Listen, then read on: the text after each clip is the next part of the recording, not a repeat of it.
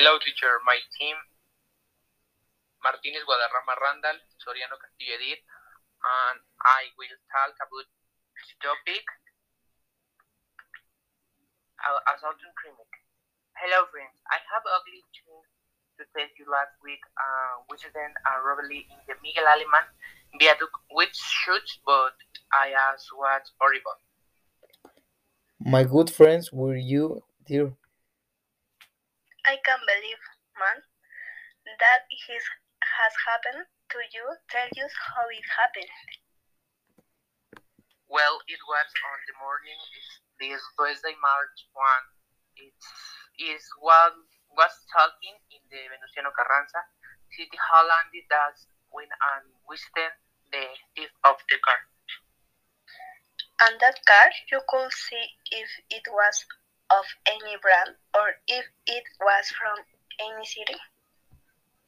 He belonged to a security company in which there were about 9 million pesos in cash. That means that the robbery that day was a great friend. He had a lot of money that must have been there dangerous. Dude, um, were you able to see if, the robbery was in a group or if only a few people were involved?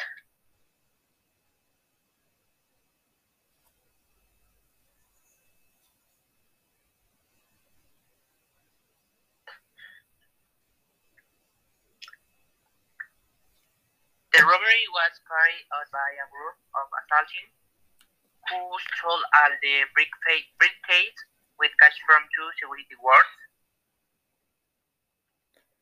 Well, my friends, with good reason, it seemed to me that I was reported in the news because they say that the, the two cars that were used to be the only per- person were identified and are still being, being investigated. Yes, with more or less it happening around 9 o'clock at the night on Tuesday, March 1.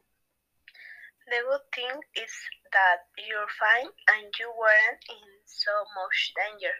Today, these crimes are becoming more and more frequent. We have to take great care of ourselves. Yes, my friends, the insecurity that is in Mexico is horrible. Hopeful on day there will be justice. He said the same friends, but I will it was a pleasure to have seen you and to be able to tell you what happening. Bye, friends. Take care of my yourselves. Goodbye, friends. Goodbye, friends.